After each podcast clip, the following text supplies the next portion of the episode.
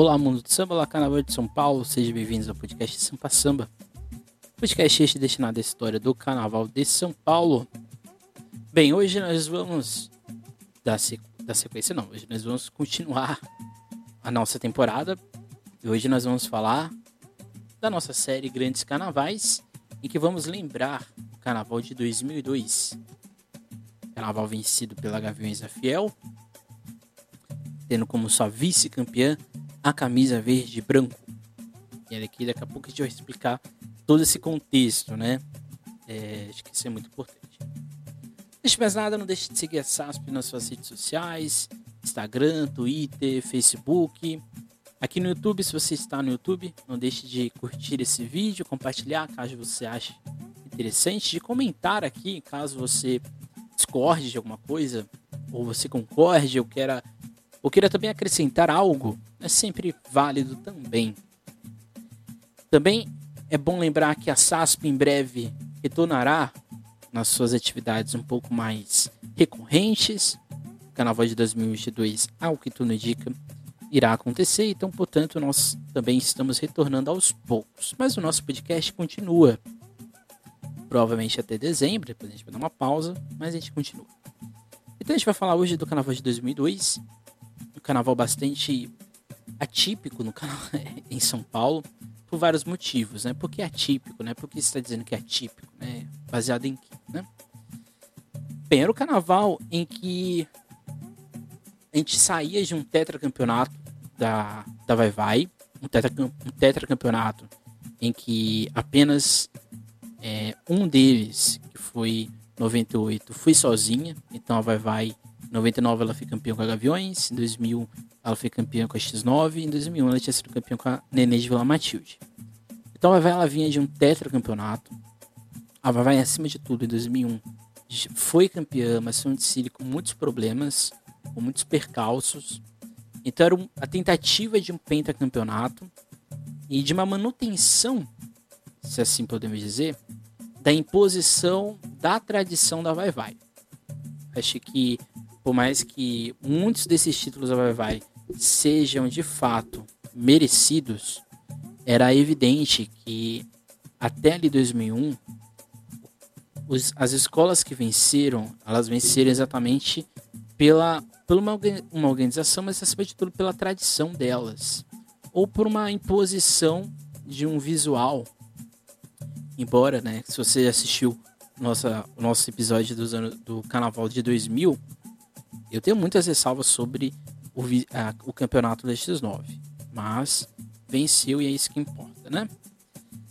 Então, era 2002, ele vai ser também é um, é um marco porque aquele modelo de organização quase que profissional que a Gaveza Fiel tinha implementado lá em 98 e ganhou forma nos, em 2000, em 2001 teve vários problemas, 2002 é a vitória desse modelo com o título do Gaviões e com essa organização do Jorge Freitas.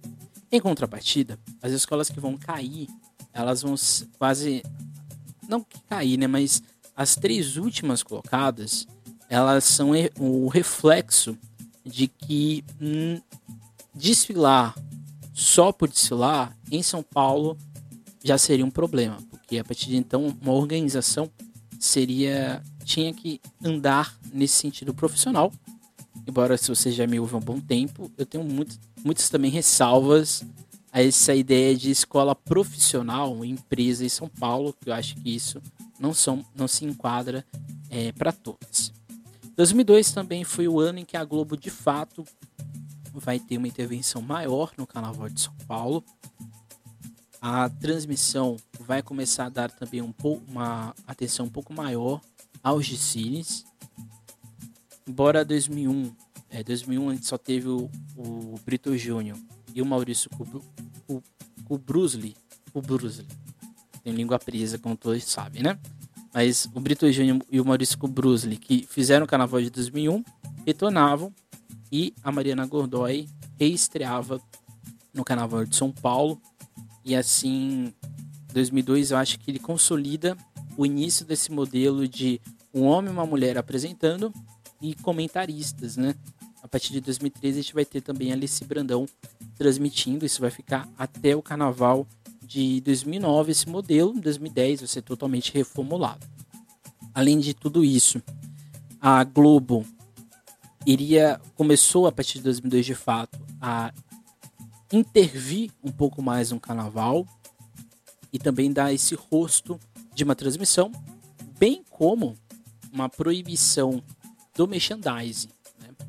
As escolas no Carnaval de São Paulo elas eram permitidas a fazerem propagandas dos seus desfiles, mas a partir de 2002 ficaria proibido, muito por causa da Globo, já que isso afastava é, investidores. Tanto é que o Carnaval de 2002 ele só é patrocinado pela Kaiser, majoritariamente, né? não tem nenhuma outra propaganda. Kaiser que tinha um, um camarote ali no AMB.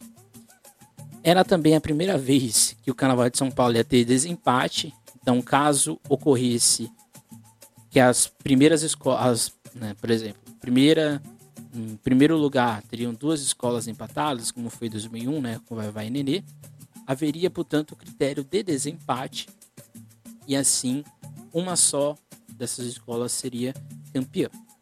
Não aconteceu em 2002, porque a Gavenza Fiola vai ser a única escola com 200 pontos, mas se a X9 paulistana não tivesse estourado o tempo, elas iam empatar. Ia ter 200 pontos. E aí o critério de desempate ia acabar dando título somente a uma delas. 2002 também vai ser a última aparição no grupo especial da São Lucas e da Morro da Casa Verde. As escolas nunca mais retornaram ao grupo especial. Né, as escolas ainda existem, mas elas não estão mais. Né, desde 2002 nunca mais estiveram no grupo especial. Coincidentemente, as duas escolas vão fazer redes biográficos. Daqui a pouco a gente vai ver. E também era a reestreia, depois de 29 anos, da Vila Maria. Vila Maria que, é, 29 anos atrás, lá na década de 60, é, década de 60 e 70, a Vila Maria tinha feito o último desfile no grupo especial, mas era um outro desfile, né? era uma outra realidade. Então era a reestreia da Vila Maria que estava ascendendo aos poucos no carnaval. Então assim a gente chega no primeiro dia de desfiles com a Vila Maria no enredo Intolerância Não, Viva e Deixe Viver. A São Lucas no enredo Humor, Humoral, Humorizado, Nóbrega e os Filhos do Riso. A terceira escola do primeiro dia seria Tucuruvi, História, Cultura, Progressos Mil. Uberlândia faz pulsar o coração do Brasil, enredo patrocinado pela cidade de Uberlândia. A X9, Aceito Tudo, Quem Sou Eu, papel. A Gaveza Fiel no seu enredo Checkmate, o menor enredo né, em termos de, de título. A Mocidade Alegre, no enredo polêmico, né, bastante exótico. Do néctar dos deuses ao alimento dos homens e feras, deleite-se ao sabor do leite. E a escola que encerraria aquele carnaval, a então campeã de 2001, Nenê de Vila Matilde, no enredo E Não Se Implantando Tudo Nos Dão? Não, esse primeiro dia é bastante, assim, curioso, né? Porque a gente tem a Tucuruvi, uma cidade com enredos que claramente tem ali um, por trás, um certo investimento. E a X9 e a Gaviões iriam para temáticas muito semelhantes. Pega-se um, obje um, um, objeto, um jogo, algo do tipo, e ali se, se, se constrói uma narrativa. E são dois enredos muito bem construídos. Na segunda noite de desfiles, a gente teria a Peruche abrindo. Só lembrando, né? A Vila Maria tinha sido campeã do, do grupo de acesso em 2001 e a Peruche vice-campeã. Né, retornava depois de ter caído pela terceira vez no grupo de acesso lá em 2000. A Peruche iria com o enredo Guarujá, a Pérola do Atlântico. A princípio seria um enredo patrocinado, mas eu não me lembro. Eu não lembro se tem de fato patrocínio da cidade do Guarujá. Fico, fico aqui em dúvida. A Morro da Casa Verde, num enredo bastante controverso, porque era um enredo que o Zeca Pagodinho não queria ser enredo. O Morro canta Zeca Pagodinho, o poeta de Xerém. Aliás, Zeca Pagodinho tem muitos problemas em ser enredo de ser homenageado. A camisa verde e branco, no enredo 4, vamos pensar. Isso vai dar o que falar, um enredo sobre o número 4 e as suas simbologias. A Rosa de Ouro, num outro enredo alimentício do ano, o Pão Nosso de Cada Dia, falando da história do pão. A Vai Vai, que coincidentemente também foi falar de um número guardado a sete chaves. Águia de Ouro iria com o enredo Voa Luta Sem Pedir Licença, Tupira no Tupi, Samba é a Resposta, no enredo que até hoje eu não entendo. Acho que nem a escola entende o que, que foi falado aqui. E a, Leandro e a Leandro de Itaquera, no enredo Mário Covas, São Paulo, Brasil, meu orgulho, meu amor, em homenagem ao então falecido governador do estado de São Paulo, Mário Covas. Então, esses foram os enredos desse carnaval de 2002. Eu chamo aqui a atenção um fato, né? A gente tem três homenagens: Mário Covas, é, o Manuel de Nóbrega e também ao. E, cadê? E ao Zeca Pagodinho, né? São, são três homenageados bastante distintos, né? Um do, um do ramo da televisão, um do ramo da música e outro do ramo da política. A gente tem esses enredos numéricos, que é também uma outra coincidência, né? A camisa do 4 e a Vai com 7. Enredos que, que meio que se complementam, né? Uma cidade com leite e a Rosa de Ouro com pão. A gente tem enredos que são bastante abstratos, e assim são abstratos até demais, que é o da Águia de Ouro e o da Vila Maria, embora o da Vila Maria eu acho que tem uma coisa melhor.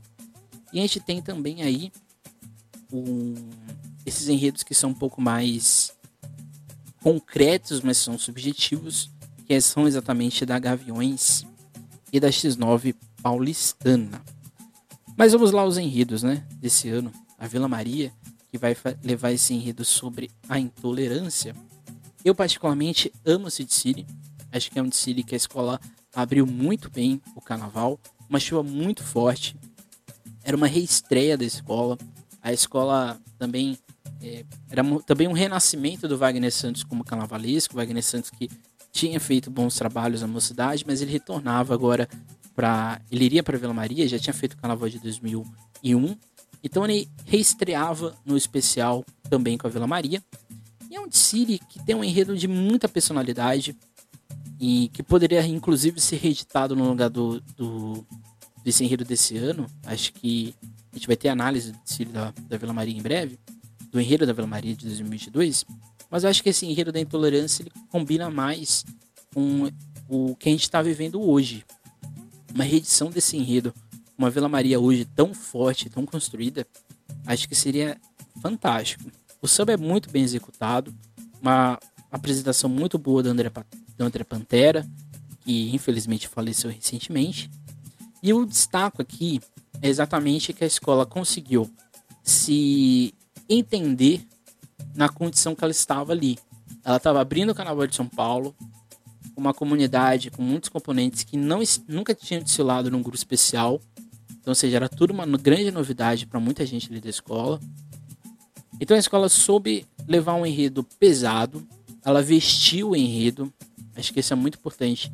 Acho que não é só levar um enredo para a avenida, um enredo crítico, um enredo manifesto, que é esse enredo da, da intolerância. Eu acho que a Vila Maria vestiu o enredo. Acho que também é uma escola que tem um projeto social que esses, essas temáticas sociais poderiam e deveriam ser mais bem exploradas pela escola, porque a, o componente entende essa realidade. Então a escola vai falar de todos os tipos de intolerâncias na humanidade, começando pela, pela, pela intolerância da antiguidade, passando por Jesus Cristo, passando por ignorância nas Américas, a intolerância no Brasil e, e faz esse esse grande arranjado, né?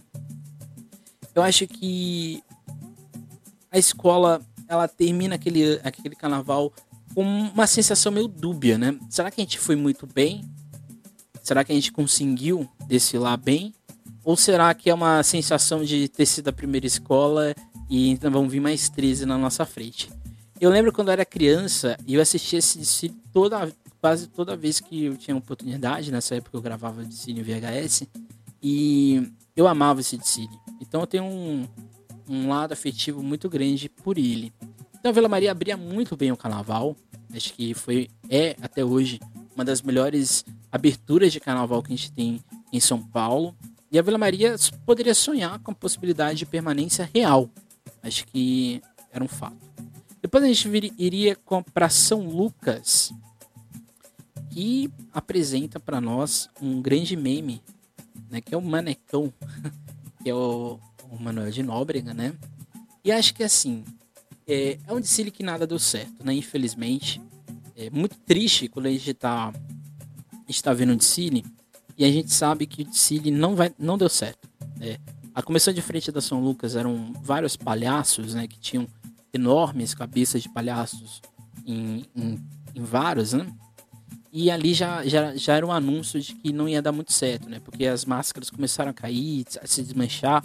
Quase no, no final, quase nenhuma sobreviveu. E a abertura foi, um, a abertura foi, foi, muito, foi muito ruim. Né? O abre alas também não foi muito bom, muito falho, com vários problemas de acabamento assim visíveis. Embora o samba seja muito agradável, né, que um samba bonito de se ouvir. A bateria conseguiu fazer de uma forma bem. levar o samba de forma muito bem, muito coesa. E a, a interpretação da Vânia Cordeiro também é impecável no City embora no final ela sente um pouco mais. Mas o fato é que a gente teve buracos muito grandes ao longo do Tsili. Infelizmente, o Mestre Sala e Porta Bandeira eles perdem parte da bateria da fantasia ao longo da, da avenida, principalmente a partir do meio. O enredo, ele era ele foi bem feito, mas ele se perdeu ao longo do desfile. É muito, é muito difícil fazer homenagem né, a qualquer pessoa. Porque quando a gente vai fazer uma homenagem a alguém, a gente tem que escolher um eixo dessa homenagem. E quando a gente não escolhe esse eixo, esse eixo não fica muito, de, muito bem definido, parece que a gente vai vendo enredos dentro do próprio enredo. Eu acho que esse é um grande problema da São Lucas e da última escola que a gente vai ver, que é a Leandro de Itaquera, que parece que não houve um, um, um fechamento muito bom. Assim, o Dicile ele não engrena, não engrena em, forma algum, de, em momento algum. Isso é uma escola bastante fria e era visível que a escola iria ter que lutar pela permanência no grupo especial e dificilmente escaparia do, do descenso. Né? O que era bastante diferente da Acadêmicos do Tucuruvi, Tucuruvi iria levar um enredo sobre a cidade de Uberlândia, um de cine que já começa de forma muito impactante, com aquela comissão diferente dos macaquinhos, e, e aquele abre-alas que é muito bonito, né? É um abre-alas que tem um gafanhoto gigante e um macaco em cima dele. E é muito bem feito. Aliás, o destaque desse desfile são as alegorias. Uma alegoria atrás da outra, muito bonitas, são muito bonitas. Apresenta é, no trabalho do Marco Aurélio Rufim. Eu acho que a grande questão aqui desse desfile é que não fica muito, muito evidente ou não fica muito esclarecido para quem está vendo o que é a cidade de Uberlândia de fato. Porque a escola meio que faz um, um panfleto turístico da cidade de Uberlândia. Isso vai fazer com que a leitura do desfile seja um pouco complexa e bastante difícil. Acho que o samba, por mais que ele seja muito bem interpretado pelo Fred Viana, ele prende a escola. O desfile é muito morno. Parece que não vai. Parece que a gente, a gente fica esperando que ele vá dar, vai dar aquele lapso né, de, de, acelera, de aceleração, que ele vai ser é, arrebatador. Mas em nenhum momento isso acontece. E, e fica, bastante, fica bastante confuso em alguns momentos. Eu acho que. Daqui a pouco a gente vai falar das, da, das notas, né? Eu acho que a, a, a, o quesito fantasia é um dos quesitos em que a Tucuruvi vai perder muito ponto, né? Que é tirar um 9,5 e um 9 que vai ser descartado. Eu sou um pouco. Eu sou um pouco. Ali, eu fico um pouco receoso, porque eu acho que as fantasias de Sicília são muito bem feitas. É o famoso Sicília que é muito bonito, mas que é só isso. Eu acho que era uma Tucuruvi também que tinha passado em 2001 por um problema de um carro que deu problema, o carro quebrou, a escola quase caiu por causa disso, né? quase teve problemas maiores do que esperado. E é aquela sensação é, complicada do que aconteceu. O Tsili ele demora muito a, acontecer, é, a, avançar. Isso vai fazer com que a escola corra no final e que vai prejudicar a harmonia e evolução e tendo a sensação de que a Tucuruvi tinha feito um bom desfile, não iria cair, porque ela tinha desfilado melhor do que talvez as outras duas, mas era a sensação de que faltou algo. E esse faltou algo era o que poderia dar uma consequência na apuração para a escola da Cantareira, né, lá do Tucuruvi. Diferente da X9 paulistana. X9 paulistana entrava no carnaval daquele ano com muita confiança. 2001 ela tinha feito um bom desfile, mas, mas a escola vai ter já no início, no seu enredo sobre o papel, um grande drama. O carro de som não funciona, o som ambiente também não funciona. Com quase 20 minutos de desfile, não tinha voltado o som, mas a escola inicia o desfile dela. O som só vai voltar de fato aos 25 minutos. Lembrando que nesse ano as escolas tinham 70 minutos de desfile. Então, ou seja, a escola ficou quase ali meia hora de apresentação sem um som. Então isso fez com que a escola demorasse a entrar, o que foi uma pena. Acho que essa é a grande questão. É um desfile impecável. É um desfile impecável. Acho que visualmente falando é um dos melhores desfiles da história da X9. Falo aqui com todas as com toda a certeza. A comissão de frente é histórica, né? Aqueles de frente, aquelas pessoas fazendo alusão ao Egito, quando elas viram né, fica, aparece aquele papel dobrado típico das festas de São João e também de uma iconografia chinesa. Então, assim, é impecável. O Abre Alas também é impecável e a escola faz uma apresentação muito fluida em todos os pontos possíveis, seja musical, ou de dança, ou visual. E a sensação que deu é que a escola sabia que ela teria que correr, e a escola vai correr de fato. Tanto é que os últimos setores é onde a escola vai correr. Mas ela também optou por não correr ao longo do Odicine. Então é como se até o meio a escola fizesse a cega do que estava acontecendo, mas a partir do momento em que ela percebesse, a partir do momento que ela vê que não tinha como segurar mais, que é exatamente ali para o terceiro jurado de avaliação, a escola dá um, passo maior e isso vai influenciar na evolução e da harmonia. Mas tirando esse, esse fator, é um dos melhores desfiles da escola. Falar sobre o papel deu samba e isso ficou bastante é, visível. O grande problema desse ano foi exatamente a comunicação. Eu não sei até que ponto foi uma responsabilidade da liga, que talvez era melhor ter esperado o carro. Mas também tem toda a questão de contratual com a Globo, né? A gente não pode atrasar tanto assim o Cine. Então acho que ali rolou muita coisa que poderia ter sido um pouco mais relevada, tanto pela, pela direção quanto por quem estava ali coordenando essa parte de cronometragem. Acho que poderia sim ter esperado. A X9 foi bastante prejudicada e ela poderia ter sido rebaixada por causa é de um erro que não é, não foi exatamente dela, no caso, né? Diferente da Gaviões da Fiel, que entraria no seu enredo Checkmate do Jorge Freitas, a escola, assim, não tem nem o que dizer, né? A Gaviões veio de um grande trauma em 2001. Né? A Gaviões ela tinha tudo para ser campeã daquele carnaval, mas um carro quebrou, nem entrou na avenida e assim, em 2001, a escola entrou com bastante. com sensação de que poderia ter sido melhor.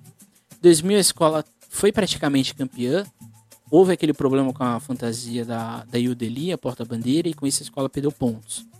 Então, ou seja, a Gaviões ela vem de uma sequência é, de reconstrução da, da sua estrutura praticamente profissional e técnica. Acho que essa é a grande questão.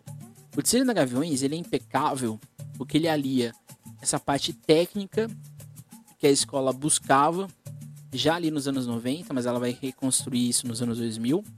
Ela ali o técnico com a emoção da arquibancada, com a emoção do seu componente e de quem está assistindo a escola. Então a Gaviões ela vai fazer esse enredo do xadrez de uma forma muito inteligente, porque ela vai contar a história do xadrez, mas ao mesmo tempo ela está fazendo uma crítica com isso. Então se você pegar desde o início, por mais que seja ali no início a história do xadrez, a escola está fazendo já ali uma crítica muito grande, né?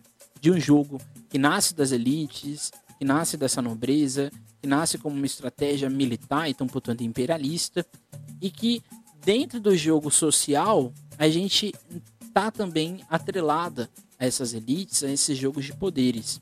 Então assim a gente vai ter um, um, um, visual impecável, a gente vai ter um samba que é a cara da Gaviões da Fiel. Esse samba um pouco mais curto, um samba melodicamente fácil de entender, com uma letra também muito fácil de entender. Então dá tudo. É aquele tipo de desfile que dá tudo certo. E que as escolas que estão assistindo pensam: caramba, meu, a gente se esforça o ano inteiro, aí vem os caras e faz isso tudo desse jeito. É, até hoje, ao meu ver, um dos melhores desfiles da história do Sambódromo e é também um dos melhores desfiles da história da Gaviões, se não o melhor desfile da Gaviões até hoje, o checkmate. Então a Gaviões saía da, do Sambódromo literalmente de alma lavada, porque ela enfrentou chuva, ela enfrentou problemas, mas soube é, driblar todos eles e, e saía daquele canal, daquele dia com a sensação de literalmente um dever cumprido. Depois da Gaviões a gente vai ter a Mocidade Alegre no seu enredo sobre o leite, desenvolvido pelo Nelson Ferreira. É uma abertura muito bonita, acho que a comissão de frente tem um efeito bastante interessante. O Abelas também, ele é muito bem feito. O samba, ele é muito bem interpretado pelo, pelo Daniel Colete. A apresentação da bateria é, assim, surreal. Mas a sensação que dá vendo de cine é que a gente não entende o que é esse enredo. Até que ponto, o que é o leite? O que é esse leite que está sendo contado, né? É o leite alimento? É o leite subjetivo? É o leite metafórico? Isso não fica muito claro. Falta nesse Dicile um, um, um eixo que vá aglutinando todas as informações e a gente chegue a algum resultado. Visualmente falando, é um Dicile com bastante incipiência, embora tudo esteja bonito, muito bem construído principalmente é, alegoria e fantasia. É um desfile que é, é a cara ali de uma mocidade que estava também tentando encontrar os seus áureos tempos ali dos anos 70, dos anos 80, que a escola infelizmente não iria. Aliás, inclusive em 2002 faziam 20 anos que a, que a mocidade tinha sido campeã pela última vez. Então, ou seja, era uma pressão que a escola ali sentia. A grande polêmica desse cine é que teve algumas alas em um setor ali que era o, o leite na indústria.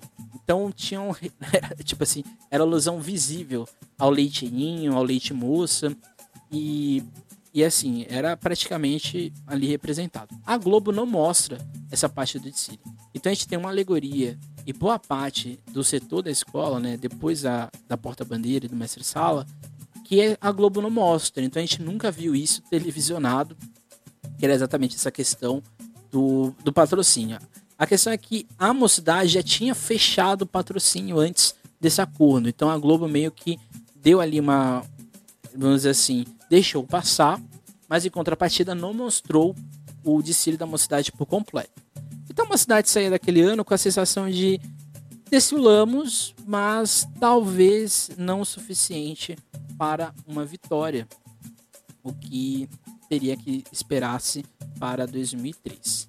Diferente da Nenê de Vila Matilde, e no seu enredo sobre a terra, reforma agrária e outras questões mais, entrou no Dicile na autoria do enredo e do desenvolvimento do Augusto de Oliveira, e é um Dicile com a cara da Nenê. Né? A gente olha esse Dicile e a gente já, já identifica que é a Nenê de Vila Matilde.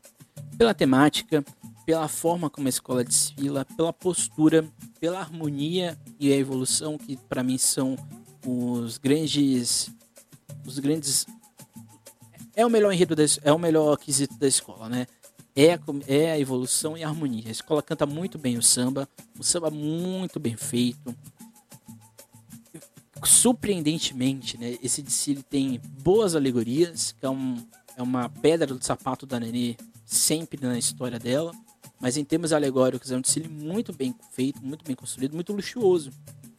As fantasias deixam um pouco a desejar, mas eu não acho que é o pior enredo, não é, não é o pior quesito da escola. Embora na apuração, fantasia, a escola vai tirar 2,9,5, um vai ser descartado, e então, portanto, a escola pede meio ponto e fantasia. Mas eu acho que a Nenê fez um desfile arrebatador. Muito bem. Mas ficou a comparação com 2001. Acho que esse é o grande problema quando você é campeã, né? Porque o outro ano se torna meio que um, um comparativo. 2001, a Nenê foi avassaladora do início ao fim. 2002, ficou a sensação de que foi bom, foi maravilhoso, mas que faltou alguma coisa. O que que faltou, nem eu sei responder. E olha que eu torço para Nenê. Mas a, a, a sensação é de que faltou algo. A comissão de frente não deu o efeito que poderia ter dado.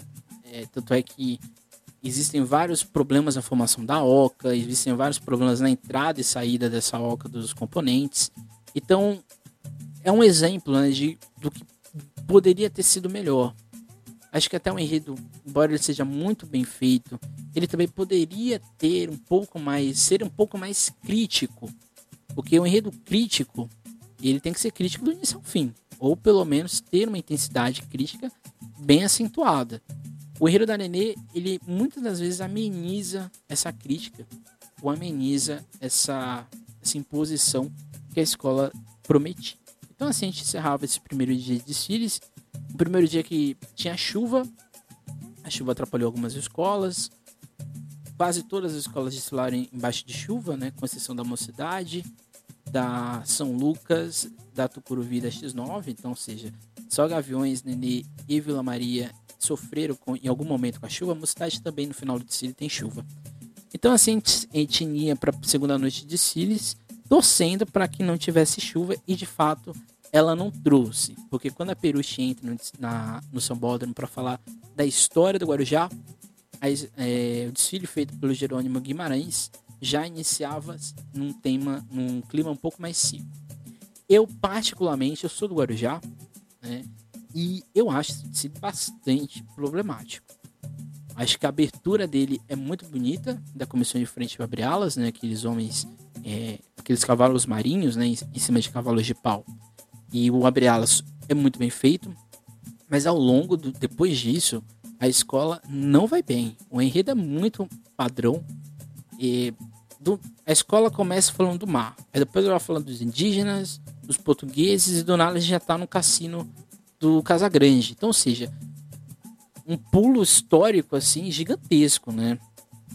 A escola fica muito presa a uma visão muito turística, muito do da, da, do, da Mata Atlântica, das águas.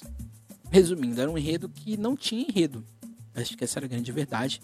A escola ali buscou claramente um enredo para ela permanecer no grupo especial, um enredo que poderia dar uma, um retorno, de certa maneira, de investimento. Então, assim, a escola faz um desfile bastante quadrado. Né? Ao longo do desfile, muitas coisas vão saindo ali do lugar, mas é um desfile simpático. É um desfile que, embora a ideia é exatamente fazer um enredo CEP, não tem jeito, mas não ficou muito bom. Acho que a sensação é de que poderia ter sido um pouco melhor, né? Fica aí a questão, né? Fica aí esse ponto aí da Unidos do Peruche. 2002 acho que também é um marco, né? A Peruche, a partir de 2000, a escola infelizmente não conseguiu mais se reorganizar do jeito que ela poderia estar. Então assim a gente vai para Morro do Casa Verde, que vai fazer um enredo em homenagem ao Zeca Pagodinho, Pagodinho. O Zeca Pagodinho, o poeta de Xerém, da Vanilla Nejeski, que era a então única mulher carnavalesca assinando um desfile solo. Aliás, é a última vez que a gente vai ter uma mulher assinando um desfile solo. Porque a gente tem mulheres que assinam os carnaval, carnaval em São Paulo nos últimos anos, mas são uma comissão uma mulher sozinha assinando o Carnaval de São Paulo foi a Vaníria, a última vez que ela vai fazer esse enredo aqui na, na Morro. Se eu não me engano, ela faz outro, outro enredo depois. Mas um grupo especial é uma das raras vezes que isso acontece. Acho que esse, esse desfile, ele é um balde de água fria. Acho que para a escola, para todo mundo. É visível que Amor esperava o Zeca Pagodinho. Inclusive a própria transmissão da Globo esperava que o Zeca Pagodinho aparecesse ali de alguma forma. A ausência do Zeca dá um clima de desânimo.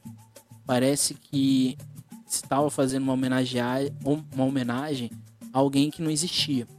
Que era exatamente foi o que aconteceu. Mas eu acho que isso não, é, não afasta que esse desfile não é tão ruim assim como alguns pregam. Eu acho que se a gente for comparar o que a Morro faz e o que a Peruche fez, eu acho que a Morro foi um pouco melhor, se não muito semelhante ao que foi apresentado pela Unidos do Peruche. A Morro da Casa Verde foi muito melhor que, por exemplo, a São Lucas. Então, ou seja, é um, foi um desfile que parece que a escola absorveu esse, esse, essa ideia de que talvez houve um desprezo do homenageado pela homenagem da escola. É um desfile muito simples, não tem nenhum objetivo de ser luxuoso, mas erra também no que aconteceu no enredo da, da São Lucas. Está se falando de Zeca Pagodinho, mas quem é o qual o eixo da história do Zeca Pagodinho? Então parece que a escola vai atira para todos os lados e não chega em lugar nenhum. E infelizmente.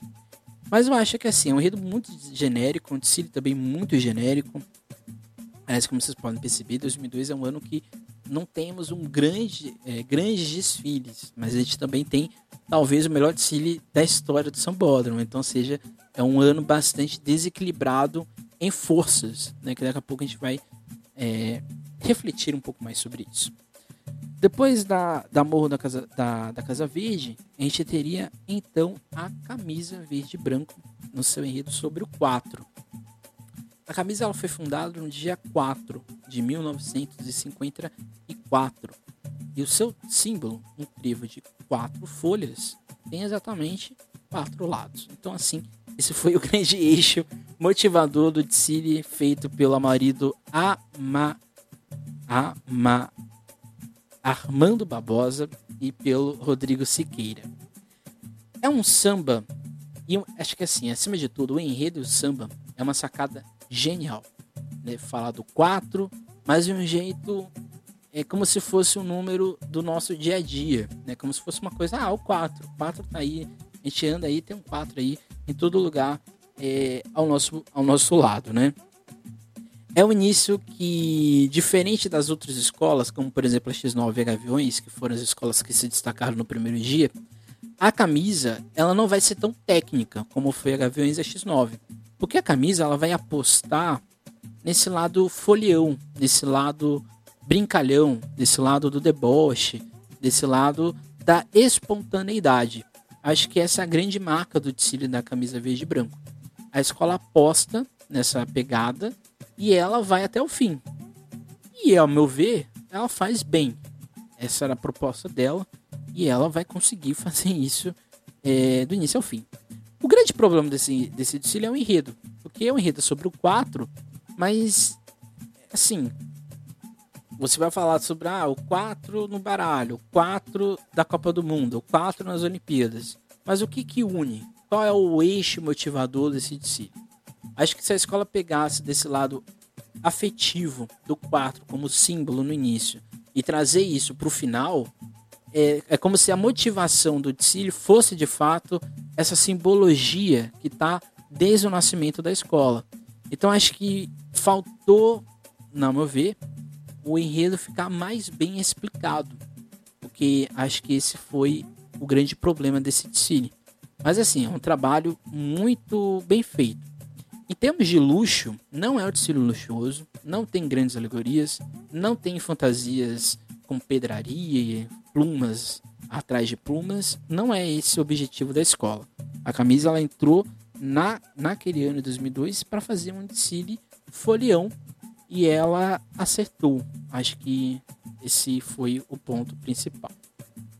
Diferente da Rosa de Ouro. A Rosa de Ouro entrava em 2002 embalada de um desfile sobre o Caio, o Caio de Alcântara Machado em 2001. Então, ou seja, a Rosa de Ouro vinha embaladíssima, né? tentando buscar esse título que não vinha desde 92, então seja 10 anos ali que a Rosas não vencia. É uma entrada triunfal, né? aquele abre-alas com, aqueles, com aquele mamute, toda aquela representação é, pré-histórica. A gente tem aquela comissão de frente que é emblemática, talvez seja a primeira grande comissão de frente teatra teatralizada do Carnaval de São Paulo. No mesmo ano a gente vai ter a Leandro de Itaquera, mas depois a gente fala dela. Mas é uma abertura assim incrível. É, a Rosa de Ouro não tinha feito essa abertura nos últimos anos. Então, ou seja, a sensação que dava ali é que a escola começou bem. Começou ali é, promissora. Porém, ao longo do desfile, a Rosa de Ouro vai pecando em algumas coisas. Uma delas exatamente nesse lado do enredo. É um enredo bastante truncado em alguns momentos, mas a escola consegue ligar o eixo do, do pão nosso, o pão da solidariedade, que é exatamente essa, esse, esse compartilhamento. Que está ali na comissão de frente a gente vai ver no último carro. Mas ao longo do desfile, a sensação de que dá é que poderia ter sido melhor, mas esse não foi um problema. Para mim, o grande problema desse enredo da Rosas é exatamente a parte visual. Né? As alegorias elas vão, ela vai, ela, ela vai perdendo a qualidade ao longo do desfile. E assim como a fantasia, acho que as fantasias também vão oscilando entre bons e maus momentos. E eu acho que a escola foi muito técnica. Né? Acho que ela foi técnica demais, mas ao mesmo tempo isso não se converteu necessariamente numa interação com da escola com o público. Embora o público ele cante esse samba aqui do início ao fim, mas a sensação é que faltou fluidez. Faltou alguma coisa no Ticine.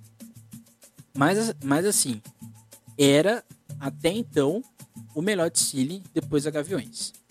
A sensação que deu é, a Roda de Ouro, se fosse qualquer outro ano que não tivesse a Gaviões da fazendo o que ela fez, a Roda de Ouro seria campeã. Acho que assim, sem sombra de dúvidas. Mas depois a gente vai ver que não foi isso que os jurados viram, né? Eles viram uma outra coisa que nem a gente sabe o que, que é.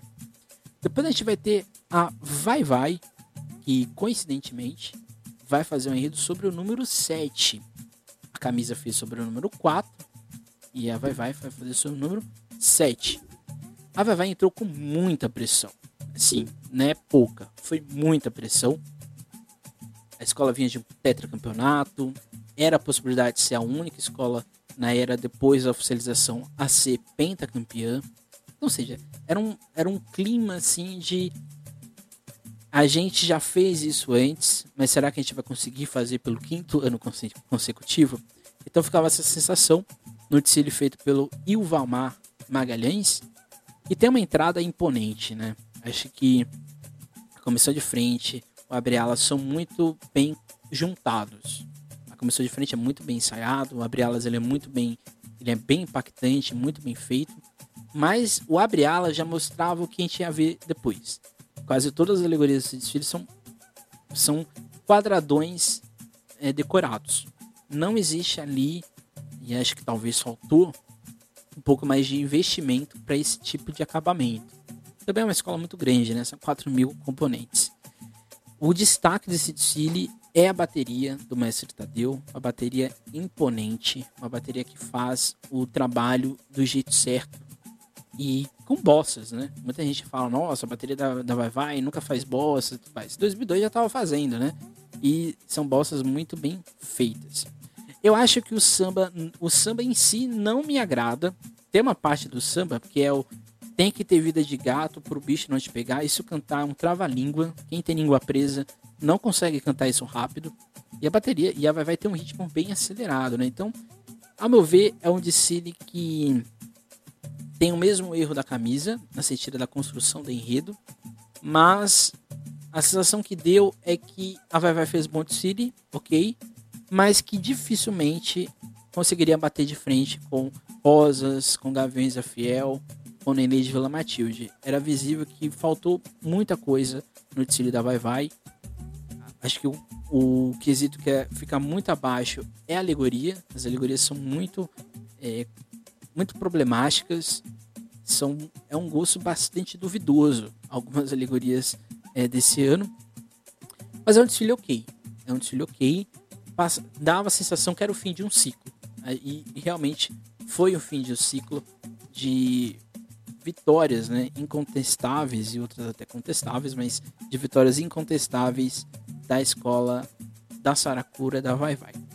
Assim a gente iria para a Águia de Ouro, queria fazer um enredo sobre.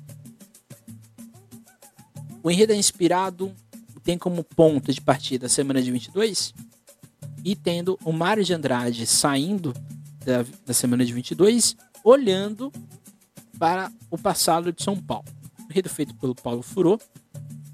É um samba muito agradável. Bateria do Mestre Juca faz um trabalho excelente nesse cine. Mas tem muita coisa ali que é bastante duvidosa ao longo do cine.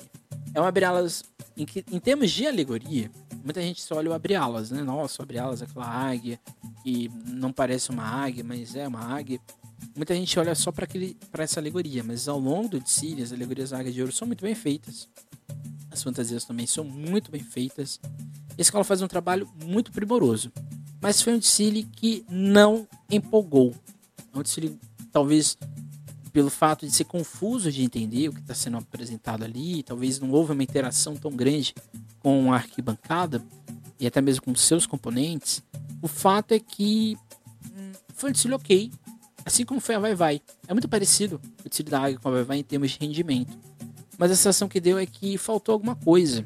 Né? Um desfile morno, um, é um desfile com um tom muito baixo, um tom bastante. É, que a empolgação não parece que. Na hora que você vai se empolgar, você não empolga. Então, quando isso acontece, dificilmente a escola vence. E ficava a sensação de que a Águia de Ouro ficaria ali no meio da tabela. E assim a gente iria para a última escola desse ano, que é a Leandro de Taquera, esse enredo bastante polêmico, eu diria, que é o enredo em homenagem ao Mário Covas. O Mário Covas ele faleceu em março de 2001, então um ano antes, menos de um ano, na verdade, né? Ali mais ou menos ali 11 meses depois, a Leandro de Taquera já ia levar um enredo sobre a sua história. É uma comissão de frente, ao meu ver, a melhor do ano. Um trabalho cenográfico bastante bonito é, inspirado, eu me vi, nas obras do Bispo do Rosário, até porque a parte ali do mendigo parece que é uma, uma barca, né? Parece que é uma, um, tem uma parte ali com, com umas bandeirinhas. Então é muito bem feita essa comissão de frente. Tem um impacto muito forte. E ali a gente já tinha o tom do Tsiri. Era um Tsiri panfletário. Acho que esse é o grande problema do enredo da Leandro de Taquera. A Leandro de Taquera poderia ter feito uma história do Mário Covas, mas ela preferiu fazer uma história das obras de vida do Mário Covas. E eu acho que esse é o grande problema do Tsiri ao longo de todo o seu desenvolvimento. Visualmente falando, é um enredo muito bem feito, tanto em alegoria como fantasia, mas ele é muito burocrático, né? Parece que a escola não quis nem ir muito para frente, nem ir muito para trás. Ficou ali no meio termo. Acho que a escola também não foi bastante. Acho que não foi uma boa escolha você pegar um evento tão recente, tão fresco, que é a morte de uma figura política tão importante para o Estado, queira você goste ou não, mas é uma figura bastante imponente no Estado, e acho que não, não, não sei se era o momento certo para fazer o sobre Mário Covas naquele momento. Mas talvez a escola optou, achou né, é, interessante, levar isso para a avenida. Um exemplo disso é o que o é muito morno, não tem aquela pegada, né, do início ao fim. E, e também tem um ponto muito importante, né? Acho que o tom do, do samba, por ele ser um tom menor, isso fez com que o Tsiri também ficou muito, muito, muito triste em alguns momentos. Não triste no sentido de tristeza, mas triste no sentido do tom. Ficou muito baixo, ficou muito, não ficou carnavalizado por completo. Então acho que esse foi o grande problema. Então a Leandro iria ali para apuração com a possibilidade ali de, quem sabe, beliscar alguma coisa, até porque o Tsiri não foi ruim. Só foi ali, é, pecou em alguns momentos, em algumas questões. Como sempre faz aqui, como eu sempre faço aqui no nosso quadro, eu falo agora da minha ordem, aquilo que eu acho que poderia ter sido o resultado final, né? Lembrando que a X9 ela, ela perdeu 6 pontos, então, mas aqui eu não vou considerar isso. Aqui eu sou anarquista, não tô ligando para isso. Acho que o, incontestavelmente a Gaviões da Fiel foi a, a escola sobrou em 2002. Assim, não é que a escola foi bem, a escola sobrou. A escola praticamente não errou. E acho que quando isso acontece, como por exemplo a mocidade em 2014, né, a escola não erra. A escola entra campeã, desfila campeã e sai campeã e só espera o desfile das campeãs e a apuração para ter a certeza. Eu acho que para mim o segundo melhor desfile desse ano é da Rosa de Ouro, embora eu tenha muitos problemas com ele. Eu tenho que assumir que ele é um desfile muito bem feito e que se não fosse a perfeição da Gaviões Fiel, se fosse um ano que a Gaviões Fiel tivesse algum errinho, a Rosa de Ouro provavelmente seria campeã. A X9 Paulistana, ao meu ver, é o terceiro melhor desfile desse ano. É um desfile, assim, arrebatador, desfile incrível, mas que os problemas deixaram a X9 nem lá embaixo da tabela. Para mim, a quarta colocação desse ano é a Nenê.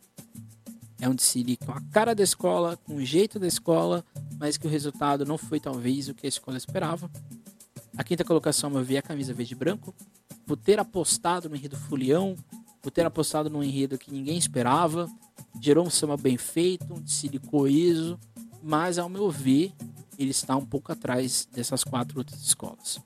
Depois a gente tem, no meu ver, a Águia de Ouro, numa sexta colocação, seria uma posição muito bem aceita para a escola. Eu acho que o desfile da Águia foi um pouco melhor que a Vai Vai. Como eu disse, são desfiles muito parecidos nos erros e nos acertos. A mocidade, a meu ver, fica ali numa oitava, uma oitava colocação seria muito justo, né? É um que também é um meio de tabela. Não tem, tem que ser feito, é, tem que ser dito. A meu ver, a Vila Maria foi o desfile mais surpreendente. A escola não deixou a desejar em nada e saía, ao meu ver, ali uma nona colocação seria até justo, nono, décimo lugar. Vila, a Vila Maria e Leandro são edicílios que têm erros e acertos muito, muito semelhantes. Então acho que poderia ser a, a Leandro em nono ou a Vila Maria em décimo, não teria nesse nenhum problema. A Tucuruvi, ao meu ver, é aquele edicílio que não é nem para título, não é nem para queda, não é nem para título das campeãs é para ficar no grupo especial, e foi o que aconteceu. Ao meu ver, o Morro da Casa Verde ficaria ali na, na, na beirada do acesso. E ver, os dois piores desfiles do ano são Unidos Peruche e a São Lucas. Mas não foi isso que os jurados acharam, né? Acho que esse é um ponto importante de a gente é, deixar aqui frisado. Como vocês estão vendo aí na, na, no mapa de notas, né? No primeiro quesito que foi enredo, a Gaviões ela já meio que dispara na frente. Ela vai terminar esse quesito empatada com a Rosa de Ouro, com a Vai Vai e com a Águia de Ouro, a Tucuruvi, só com essas escolas, né? Já que a X9 tinha perdido seis pontos por causa do estouro de tempo e mais um ponto pela por um minuto ultrapassado. Mas daí em diante, no quesito fantasia, a Gaviões ela retoma a sua, o seu protagonismo, né? Mas a partir do quesito fantasia, comissão de frente, letra do samba, melodia, mestre sala porta-bandeira, evolução, harmonia e bateria, a Gaviões vai tirar 10 atrás de 10. O que eu chamo, o que eu dou destaque nessa apuração é o fato de a Águia de Ouro, até o quesito harmonia, era quarto lugar. Estava ali com cento, estava ali com empatada no caso com a Nenê de Vila Matilde. Outro caso, outro ponto importante de ser destacado é que a X9 empata com a Gaviões, então em tese a X9 seria campeã, é, seria vice-campeã, porque no critério de desempate ela perderia, mas o fato é que a X9 tinha condições reais de ter sido campeã, inclusive poderia ter é, ido melhor nos outros quesitos em que ela tirou décimos. E um fato curioso é que a Vai Vai falou do 7. E curiosamente, a Vai Vai vai tirar 7 notas abaixo de 10 é, nesse ano. Outro destaque é exatamente a pontuação da São Lucas. Né? A São Lucas fica é, a incríveis exato, exatos 15 pontos atrás da Gaviões da Fiel. E ali, do outro destaque, é a Morro da Casa Verde, né? que fica ali bem próximo da Unidos do Peruche. Morro da Casa Verde vai ser despontuado no quesito harmonia, né, que vai ali perder um ponto, meio ponto em relação ao Peruche, mas exatamente é o quesito fantasia que a escola vai ser muito despontuada, também no quesito alegoria. Talvez se a escola fosse melhor nesses quesitos, teria tido uma colocação melhor. E o, o destaque é exatamente a Vila Maria, né? A Vila Maria ficou ali numa honrosa 11 primeira colocação, o que fez a escola permanecer no grupo especial. Então esse foi foi a apuração, né, desse ano de 2002. 2002 é um ano é bastante confuso, né? Por isso que eu, eu falo que é um ano bastante atípico. A gente teve talvez o melhor desfile da história do Carnaval de São Paulo, que é a Gaviões da Fiel. Mas, por outro lado, a gente teve também desfiles bastante questionáveis em muitos aspectos. A partir de 2002, né, 2003 em diante, esse modelo de profissionalismo da Gaveza Fiel vai ganhar força em São Paulo, até que em 2004 a gente vai ter ali pelo menos umas 4 ou 5 escolas, né, como vocês já viram no nosso nosso Grandes Carnavais 2004. Ali em 2004 a gente já tem quase, a gente já tem ali pelo menos umas 4 ou 5 escolas contando com a Gaviões nesse modelo né, de profissionalismo, de grandes investimentos, de preocupação com um desfile num todo, não só com o que está na avenida, mas principalmente com a sua preparação. Eu acho que a Gaviões Fiel ela fez história em 2002.